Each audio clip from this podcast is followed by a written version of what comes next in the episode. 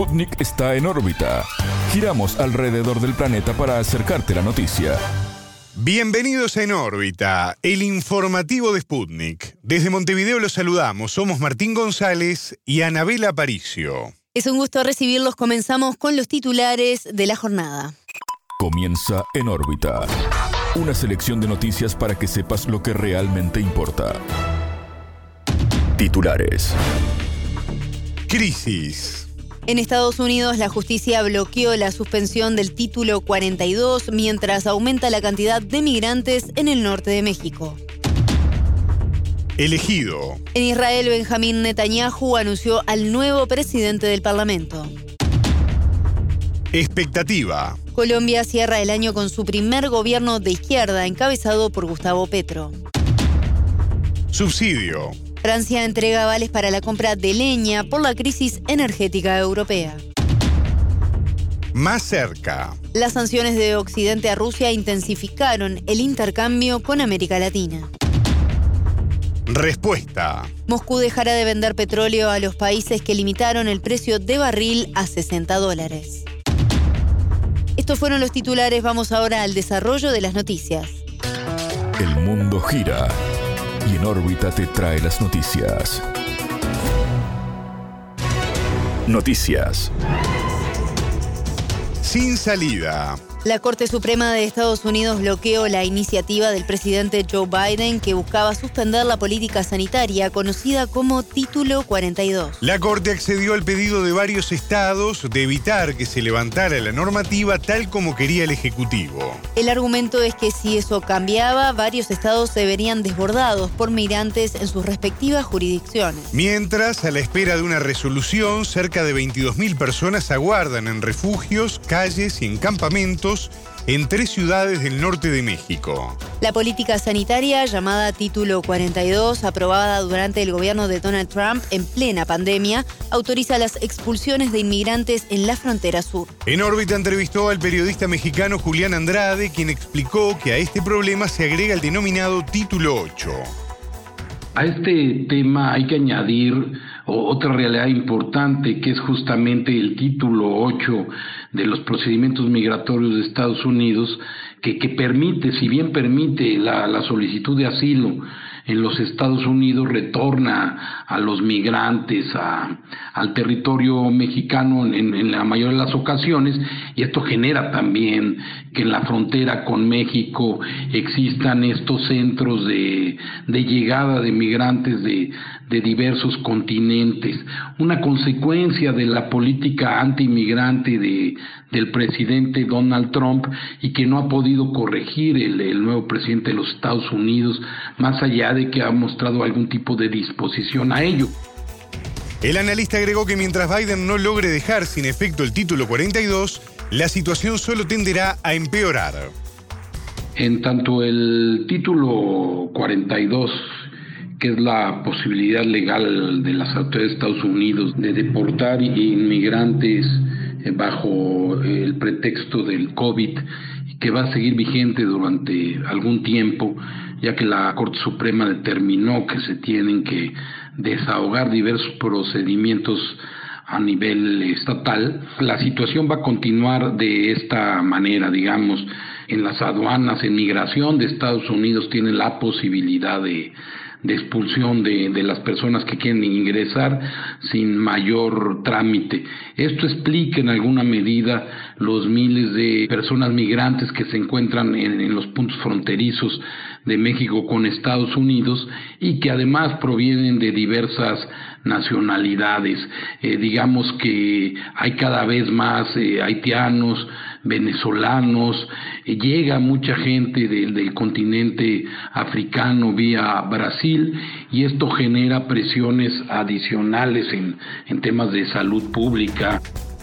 El Departamento de Justicia dijo que estaba preparado para aumentar los recursos e implementar nuevas políticas ante el aumento temporal de migrantes. Andrade señaló que lo que se observa es la realidad más cruda del fenómeno migratorio ante la inacción de los gobiernos y la llegada del invierno. Estamos viviendo además, creo que esto es lo central, la realidad de la propia migración.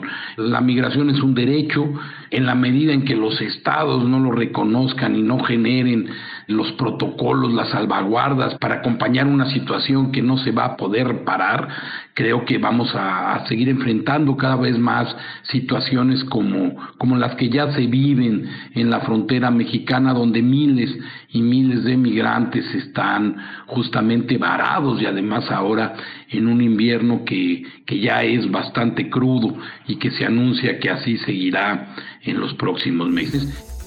Escuchábamos al periodista mexicano Julián Andrade. Negociación.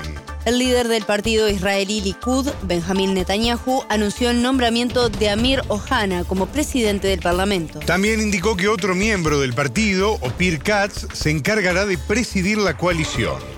Este miércoles 28, Netanyahu presentó al Parlamento los acuerdos de coalición para formar gobierno. El jueves 29 será la jura del nuevo gabinete integrado por seis partidos que tienen una mayoría de 64 diputados en el Parlamento de 120 miembros.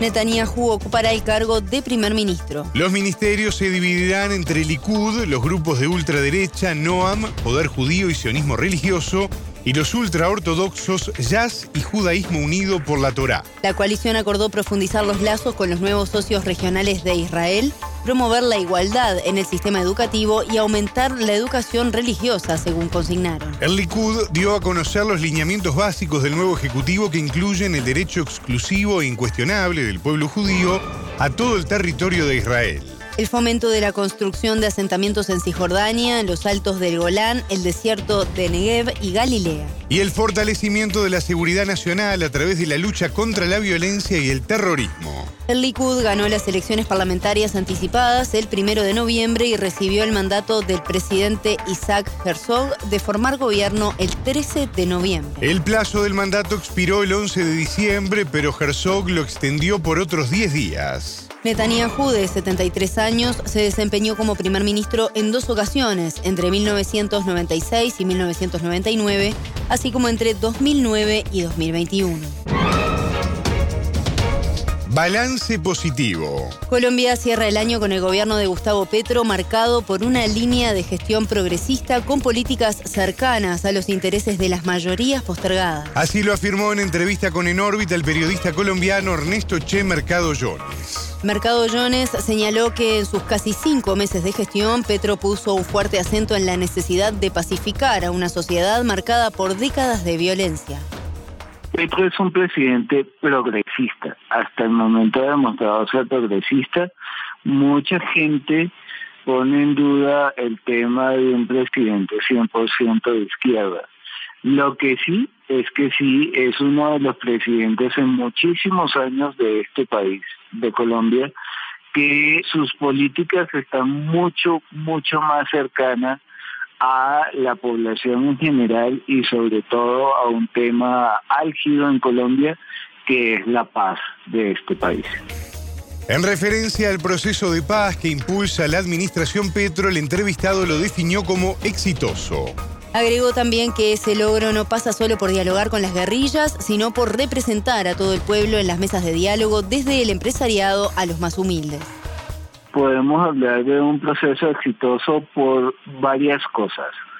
Uno, la guerrilla definitivamente después de la presidencia de Iván Duque, donde se quebraron todos los diálogos, se ha vuelto a sentar con el gobierno nacional pero no solamente el hecho de que la guerrilla se sienta a negociar es importante.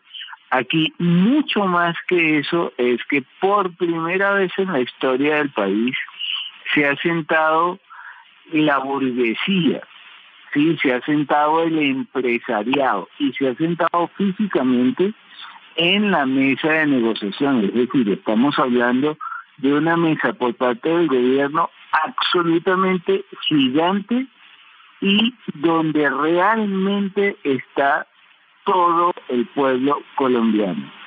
Desde la burguesía, como ya lo dije, hasta el más pobre se está viendo representado por primera vez en esa mesa de diálogo. Mercado Jones también destacó a la reforma de las pensiones que impulsó el gobierno colombiano como otro punto fuerte que marcó la línea de la nueva administración. El entrevistado agregó que ahora se está discutiendo la forma en la que se administrarán a partir de 2023 las pensiones para bajar del rango de edades en las jubilaciones. El periodista señaló que se puede esperar un 2023 conflictivo y explicó por qué. La derecha va a atacar mucho más fuerte al gobierno Petro porque de alguna manera tiene herramientas para hacerlo. El discurso presidencial y el discurso de los ministros de este gobierno definitivamente debe cambiar porque el discurso es populista más no así las acciones sí y eso está creando zozobra en la población todo este tipo de cosas de alguna manera están en una olla de cultivo donde no sabemos a ciencia cierta qué nos depararía el 2023 más allá de un posible conflicto político. Escuchábamos al periodista colombiano Ernesto Che Mercado Jones. Subsidio. El gobierno francés otorga vales para la compra de leña, un combustible que se ha encarecido en el marco de la crisis energética que enfrenta Europa. La medida comenzó a implementarse este martes 27 y continuará hasta el 30 de abril.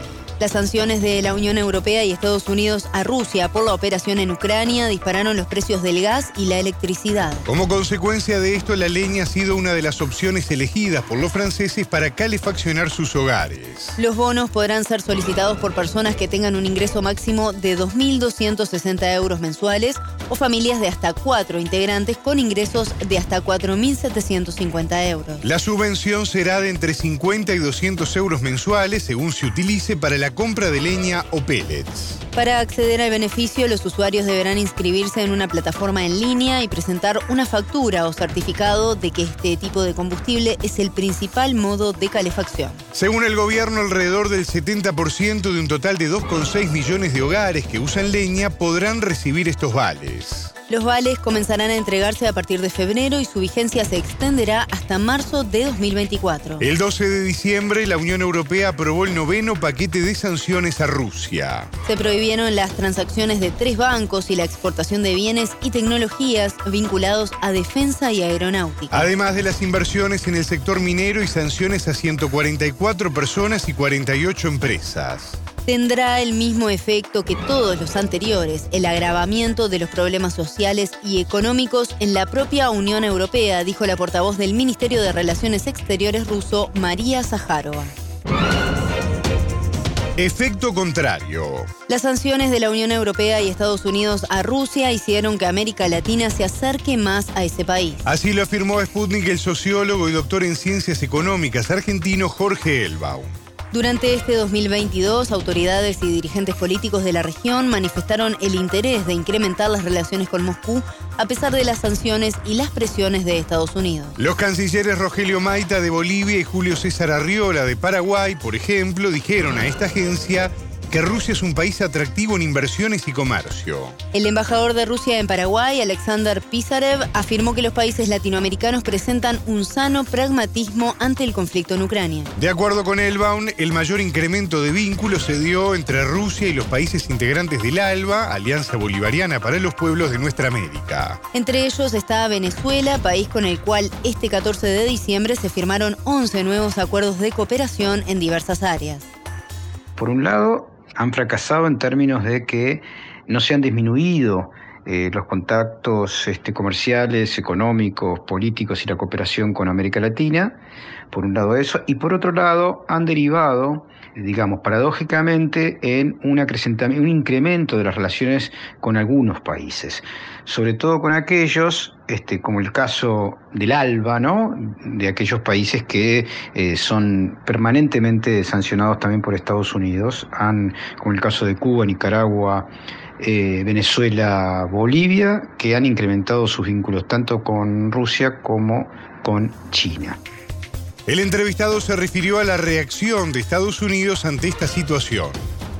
Este fracaso es indudable y es visto con mucha preocupación por el Departamento de Estado que trata de volver a la carga, eh, tratando de disciplinar a los gobiernos este, más este, autónomos, más soberanos, y esa situación se está viendo en las últimas semanas este, de este año en eh, Perú, con una evidente eh, injerencia por parte de la Embajada de Estados Unidos en Lima, que ha contribuido sin duda al desorden institucional y político que se está dando en la actualidad en Perú. Elbaum señaló que la afectación por las sanciones fue momentánea, producto de las limitaciones impuestas a Rusia para acceder a los centros financieros. Esto ha sido superado por Latinoamérica, que ha usado alternativas, algunas por vía de centros financieros asiáticos, para darle continuidad a la importación de productos, señaló Elbaum. El entrevistado se refirió a las perspectivas para el año próximo. Aparece como indudable que la OTAN la Unión Europea y Estados Unidos muestran un cansancio social superior en relación al conflicto en Ucrania y las previsiones de gran parte de los analistas, incluso los que no simpatizan con Moscú, muestran que crecientemente la economía rusa se está recuperando mucho más rápido que la europea y que en la medida de que Ucrania acepte las nuevas condiciones de fronteras por un lado y se someta a la desmilitarización exigida por Moscú, es probable que la economía rusa crezca incluso eh, junto, articulada con la de China, con mucha más velocidad, aunque en una lógica de moderación como la planteó eh, Xi Jinping en los próximos años. Escuchábamos al sociólogo y doctor en ciencias económicas, el argentino Jorge Elbaum. Decisiones. A partir del primero de febrero y hasta el primero de julio, Rusia dejará de vender petróleo a los países que limiten su precio. Esto responde a la decisión de la Unión Europea y el G7 de establecer un tope de 60 dólares el barril al crudo ruso. La medida entró en vigor el 5 de diciembre, mientras que el techo para los derivados del petróleo comenzará a regir desde el 5 de febrero. Anunciaremos los precios de los derivados de petróleo de procedencia rusa más adelante, apuntó el G7. Este grupo está compuesto por Alemania, Canadá, Estados Unidos, Francia, Reino Unido, Italia y Japón. El decreto firmado por el presidente ruso Vladimir Putin señala que la prohibición se aplica en todas las fases del suministro. Sin embargo, se habilita la posibilidad de conceder un permiso especial para su venta. En diálogo con Sputnik, el economista mexicano especializado en mercado energético, Alonso Romero, dijo que el tope de precios no será útil por dos motivos. Por un lado, porque Rusia concentró sus exportaciones en países que no adoptaron sanciones y por otro, porque Estados Unidos no puede suplir la demanda petrolera. En el momento que Estados Unidos considere que hay un riesgo muy fuerte para su economía, un riesgo real y fuerte, abandonará a Europa, afirmó el economista. Para el analista esto podría suceder en el primer semestre de 2023. El 21 de diciembre la Agencia de Información sobre Energía de Estados Unidos reportó que los inventarios comerciales de sus reservas bajaron 5,9 millones de barriles. Las expectativas eran de un aumento de 2,5 millones de barriles, según estimaciones de la agencia Bloomberg. Hasta aquí en órbita. Pueden escucharnos a las 18 horas de México, 21 de Montevideo o a las 0 GMT por sputniknews.lat. En órbita.